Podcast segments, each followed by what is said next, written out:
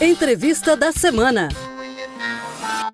Na área do consumidor, o Ministério Público atua para proteger a coletividade, ou seja, quando as relações de consumo ameaçam inúmeras pessoas, e são muitas as frentes de atuação. Para saber mais, eu converso com o promotor de justiça Eduardo Paladino. Ele é coordenador do Centro de Apoio Operacional do Consumidor do Ministério Público de Santa Catarina. Olá, promotor. Quais são as situações mais frequentes que os promotores de justiça de defesa do consumidor têm atuado para defender o cidadão catarinense? A atuação do Ministério Público, como bem referido, é sempre voltada à defesa da coletividade, de seu patrimônio e saúde, com especial atenção para a proteção da vida dos consumidores. Assim agimos, por exemplo, fiscalizando a produção e o comércio de produtos de origem animal e retirando do mercado aqueles considerados impróprios ao consumo, monitorando a presença de resíduos de agrotóxicos nos alimentos vegetais e a qualidade da água de abastecimento, e desenvolvendo ações para a retirada do mercado de produtos que comprovadamente causam danos à saúde do consumidor e de utilização proibida em todo o território nacional, como os chamados cigarros eletrônicos e as câmaras de bronzeamento artificial, para isso contando com o apoio de diversos órgãos e entidades parceiros.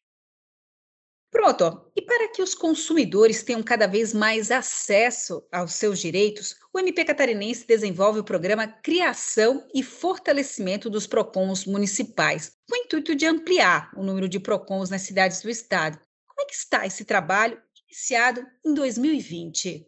Programa Criação e Fortalecimento dos PROCONs municipais foi eleito como prioritário para a atuação do Ministério Público de Santa Catarina na área do consumidor.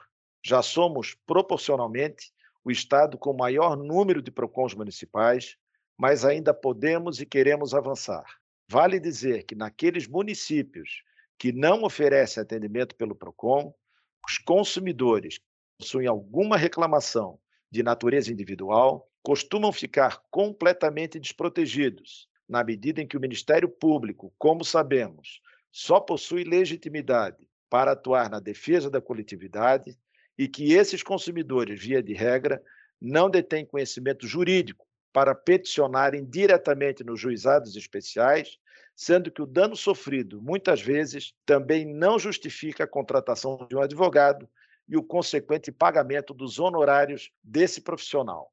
Portanto, nesses municípios, por não ter a quem recorrer e também desconhecer a existência de importantes ferramentas eletrônicas à disposição de todos nós, o consumidor acaba tendo que absorver o prejuízo sofrido.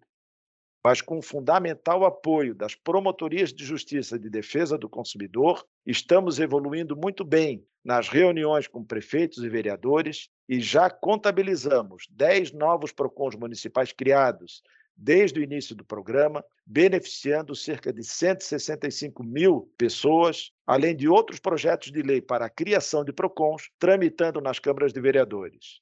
Nosso esforço é para que todos os consumidores catarinenses tenham acesso a esse serviço fundamental, seja em seu próprio município ou por meio do funcionamento de PROCONs regionais. Promotor, então, para encerrarmos, quais os cuidados que o cidadão deve ter em uma relação de consumo e quais órgãos procurar caso tenha algum problema? São cuidados básicos que todos devemos ter para evitar cairmos em armadilhas e golpes, cada vez mais frequentes, principalmente com a recente expansão do comércio eletrônico. Fazer pesquisa de preços, não acreditar em supostas ofertas de produtos e serviços por preços irrisórios.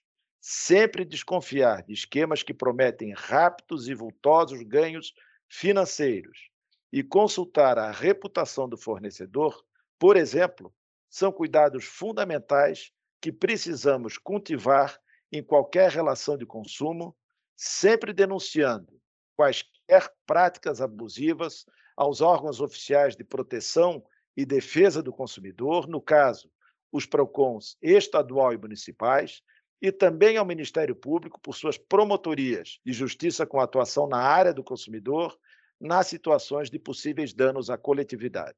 Tá certo, então, promotor. Muito obrigada pela entrevista. Muito obrigado, eu que agradeço. Você ouviu Entrevista da Semana. Para saber mais sobre o assunto, acesse o site do Ministério Público de Santa Catarina, www.mpsc.mp.br.